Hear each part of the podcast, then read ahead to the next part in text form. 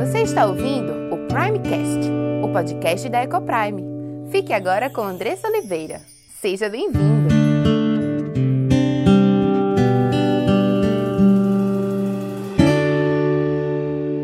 Olá, meu nome é Andressa Oliveira filha e serva do Deus Altíssimo, esposa de Gabriel, mãe de Diego, Cauã e Aimee, educadora e diretora da EcoPrime International Christian School. Tenho aprendido que Deus nos ensina sobre casamento, criação de filhos e educação cristã. Tenho estudado e conhecido dia a dia qual o plano perfeito de Deus para a sua igreja. E todo esse conhecimento tem trazido uma linda transformação em nossa casa entre meu marido e eu, entre nós e nossos filhos.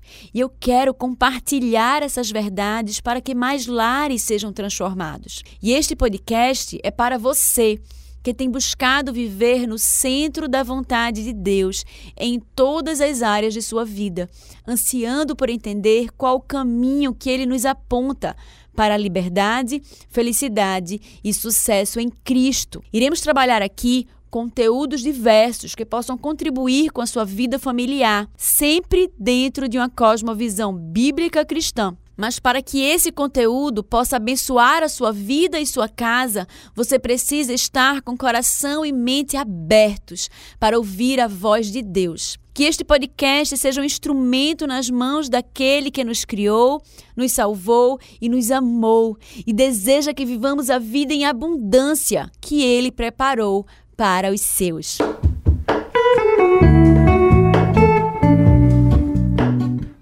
Hoje daremos continuidade ao tema Homem e Mulher como uma só carne, como um só corpo.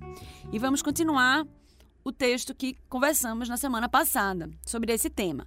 E o texto de hoje é Gênesis 2, 18 a 25. Por favor, se você estiver em casa e tiver alguma possibilidade de você abrir a palavra, seja a Bíblia física, seja no celular, abra e acompanhe comigo esta palavra.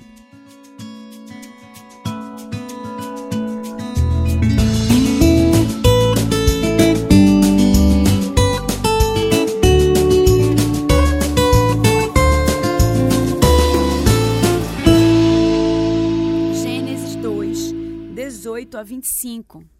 Disse mais o Senhor Deus: Não é bom que o homem esteja só. Far-lhe-ei uma auxiliadora que lhe seja idônea.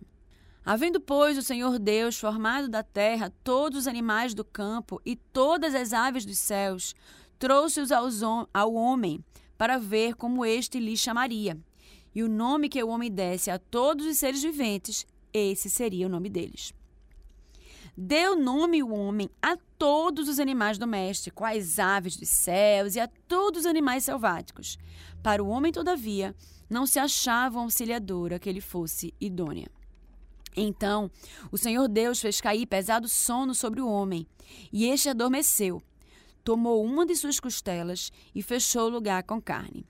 E a costela que o Senhor Deus tomara ao homem, transformou-a numa mulher, e lhe a trouxe, Deus a trouxe. E disse o homem: Esta, afinal, é osso dos meus ossos e carne da minha carne. Chamar-se-á varoa, porquanto do varão foi tomada. Por isso, deixa o homem pai e mãe e se une à sua mulher, tornando-se os dois uma só carne. Ora, um e outro, o homem e sua mulher, estavam nus e não se envergonhavam. Estamos focando agora no sexto dia da criação. Dentro da sequência do texto, na semana passada começamos a falar um pouco sobre casamento e vimos que a própria ordem da criação, homem e depois mulher, tem a nos ensinar. Além disso, começamos a descrever o que é e o que não é autoridade bíblica.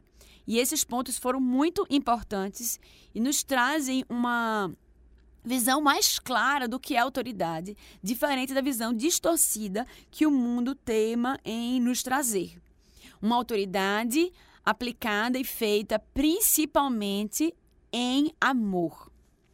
Hoje continuaremos falando sobre o casamento, que é o contexto no qual os nossos filhos são criados e educados. E por isso, estamos tratando mais uma vez do tema casamento.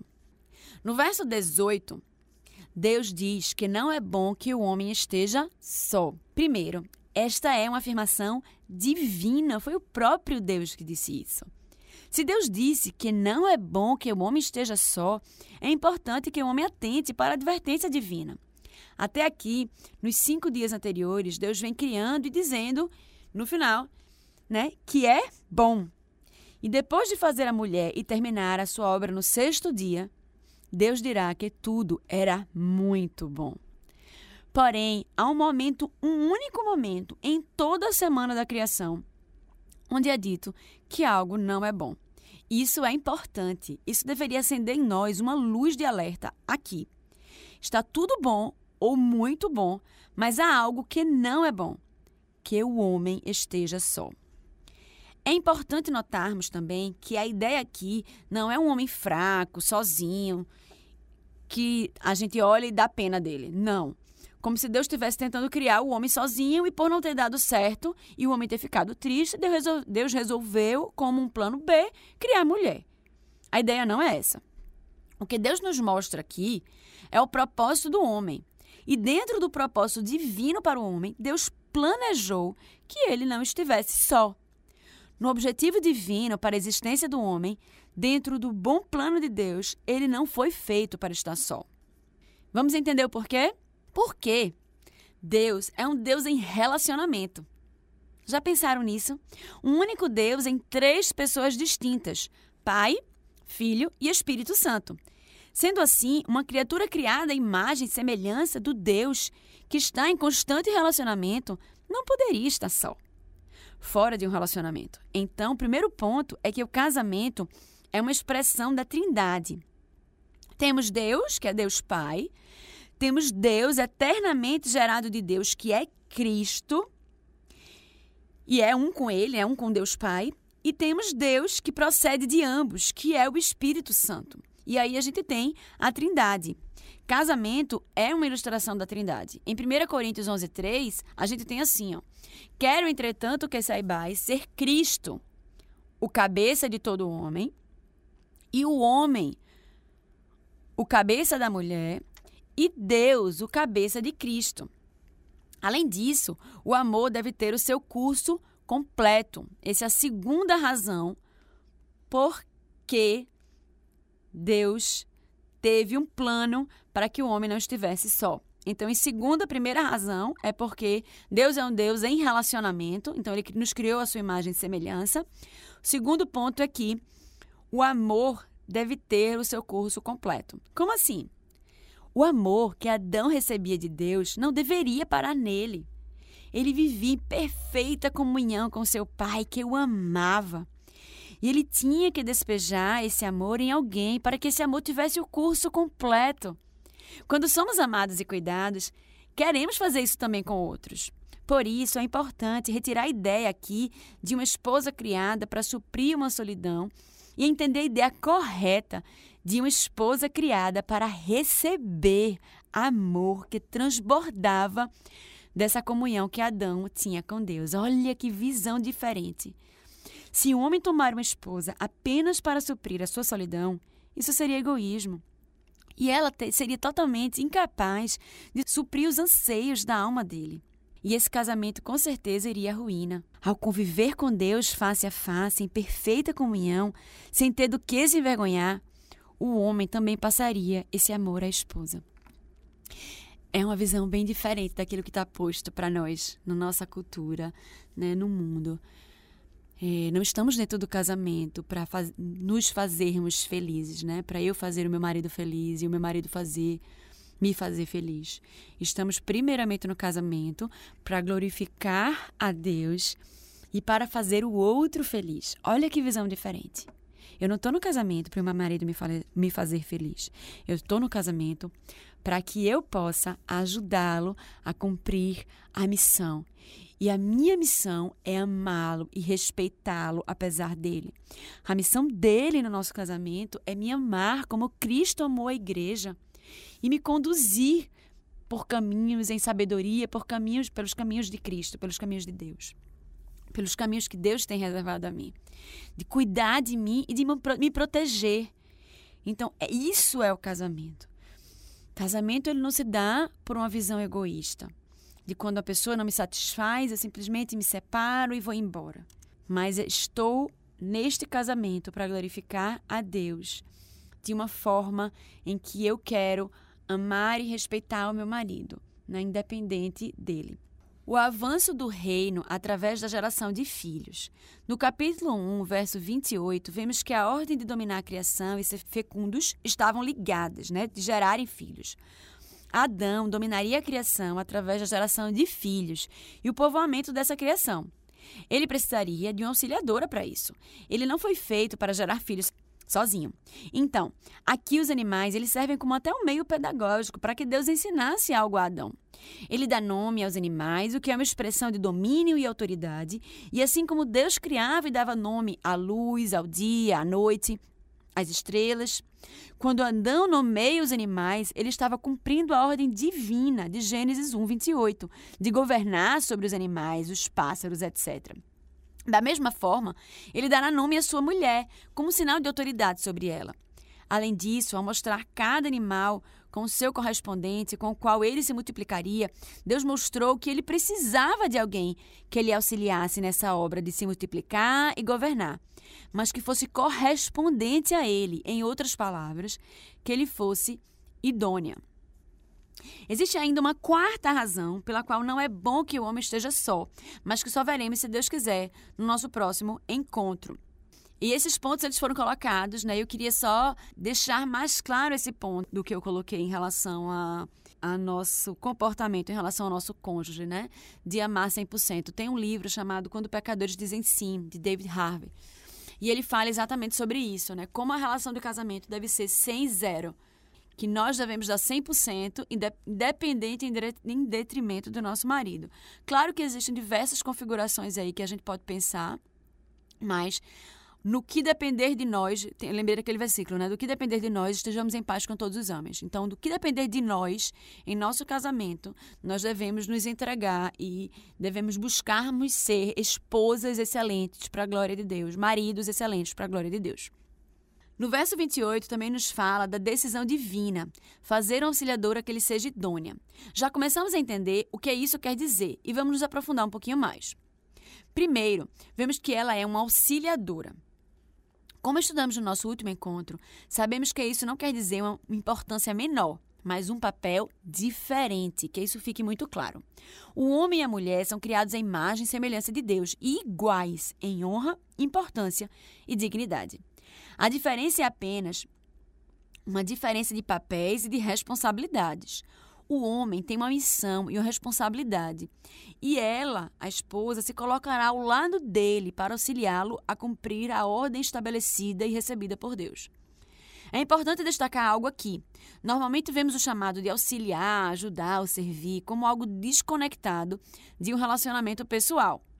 Somos acostumados a pensar assim: como vou dedicar tempo e amar alguém que na verdade foi colocado para me auxiliar? Isto é importante porque alguns homens têm essa dificuldade em conciliar essas duas coisas. Como cuidar de alguém que foi colocado ao meu lado para me ajudar a fazer o que eu tenho que fazer? Parece um conflito, uma aparente contradição. Alguns tendem a menosprezar a esposa por um objeto, um objetivo externo do lar, e outros tendem a viver em função da esposa, como se ela fosse a razão da sua vida. Em ambos os casos, a esposa sofrerá. Se olharmos para as razões pelas quais o homem não deveria estar só, podemos solucionar esse problema facilmente. Se a missão de Adão era mostrar o relacionamento de Deus, ter alguém para amar e dar aquilo que recebia de Deus e gerar filhos para Deus, para cumprir o seu chamado de governo, ele precisa de uma outra pessoa que o auxilie para fazer isso.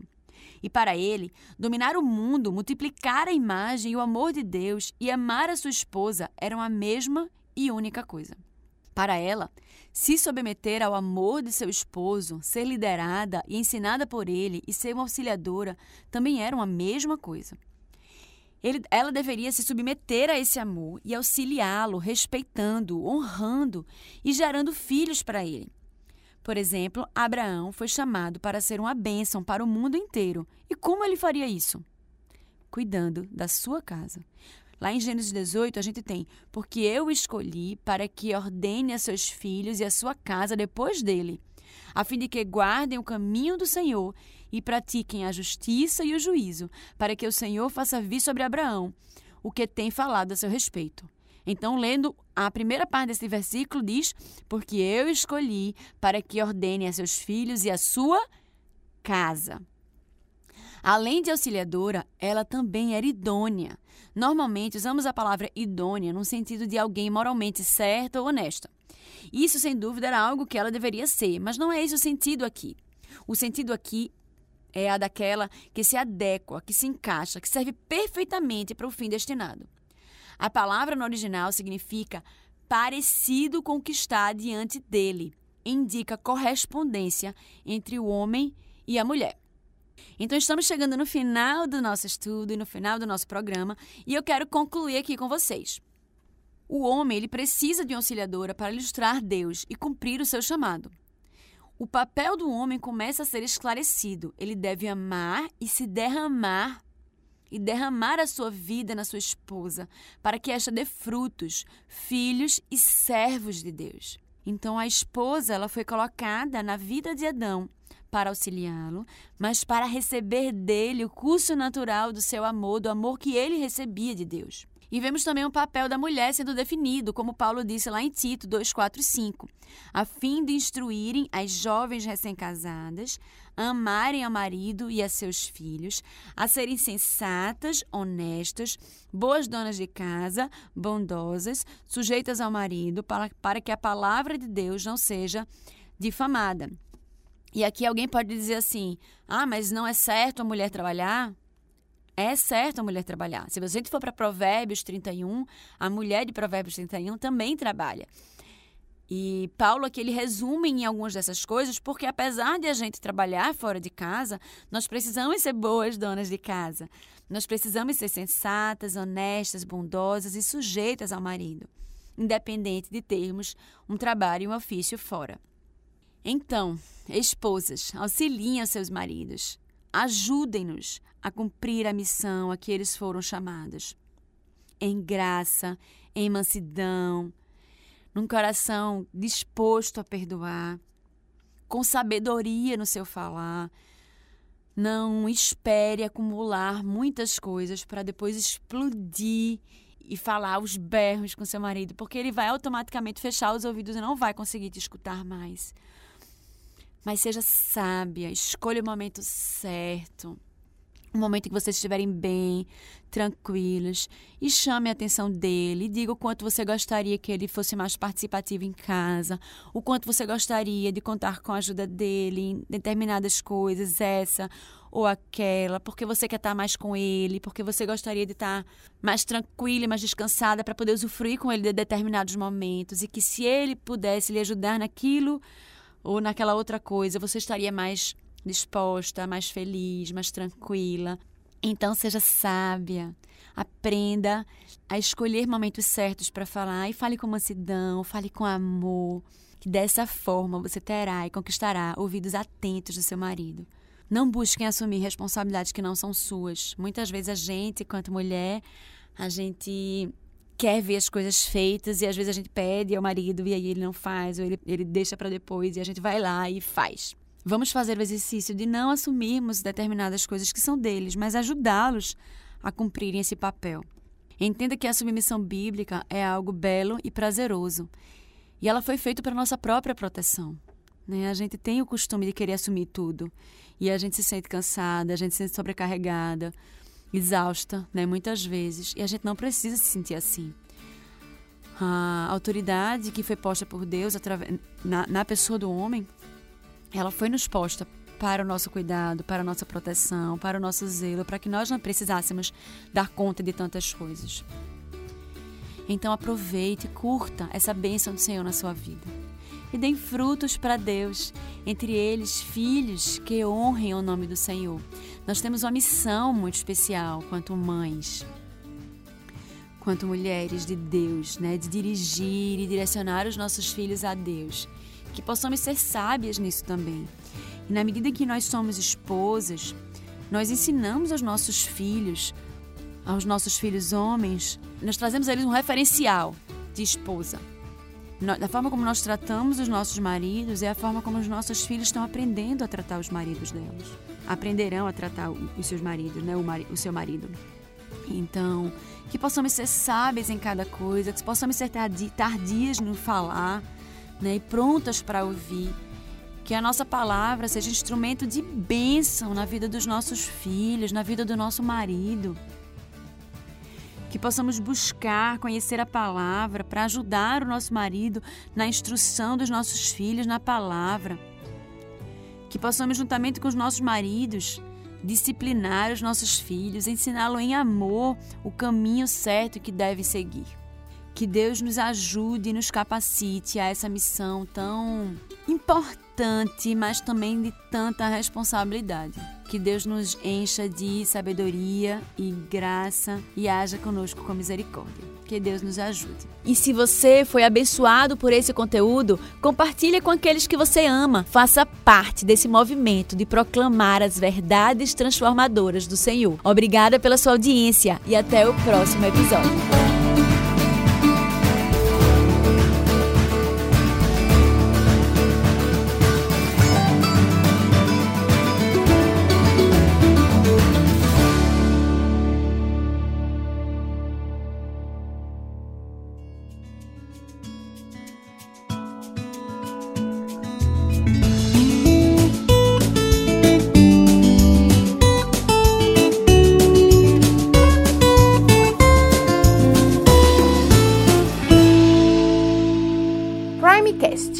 Podcast da Ecoprime.